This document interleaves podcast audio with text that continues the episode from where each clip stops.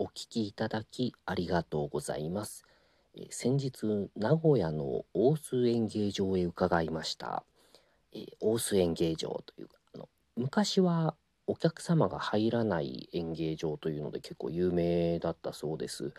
えー、1人とか、まあ、2人3人というのが多くて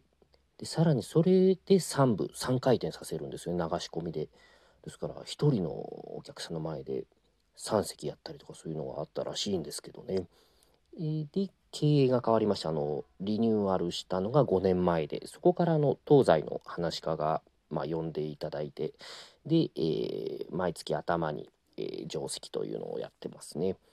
えー私は本当は3月にお声掛けいただいてたんですがやっぱりコロナで流れてで12月に、えーまた呼んでもらいました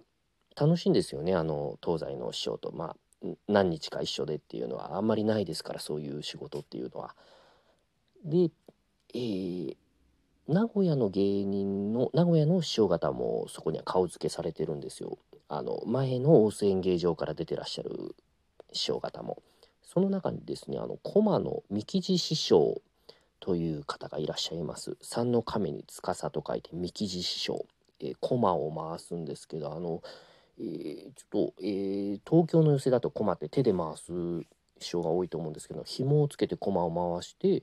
でそれを羽織を伝わせたりなんかしてあの、えー見たことがない面白いんですよね。で芸風もまたあの独特であの舞台講座の上で切れるんですよね。あの大須ってあの今サブカルの街みたいですごい、えー若い人多いんですよね。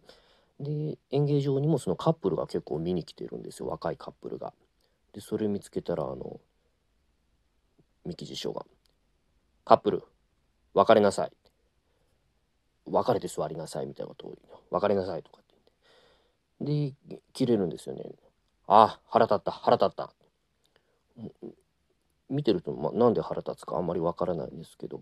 あ腹立った腹立ったもうやらんもうやらんありがとうございます。急にお礼を言い出したりしてもなんかサイコパスみたいなんですよね。あの感情がめちゃくちゃな。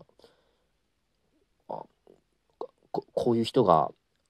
煽り運転やるんだろうなっていう感じの方なんですけれども。何日かあるうちの楽屋でですねえっ、とまあ髪型の師匠が私のことなんか調べてくれたんですよね。で声かけてくださって「君なんや？兄弟なんやな」とかって言ってくださったんですよね。それに三木実匠がもう食いついて嬉しそうに私のとこ近づいてきて「お前なんや兄弟出たんか」と「兄弟出てなったんか親は泣いてるやろ」って。めちゃくちゃ嬉しそうにいじってくるんですよね。でまあそういうのはよくあることなんでいいんですけれどもでそこから三木辞書があのまた講座へ上がられて私袖から見てたんですよ。そしたらですねあの駒を落としちゃったんですね下に。ガツンって落として。で拾って。次落としたら死にますその後3回落としました。まだ死んでません。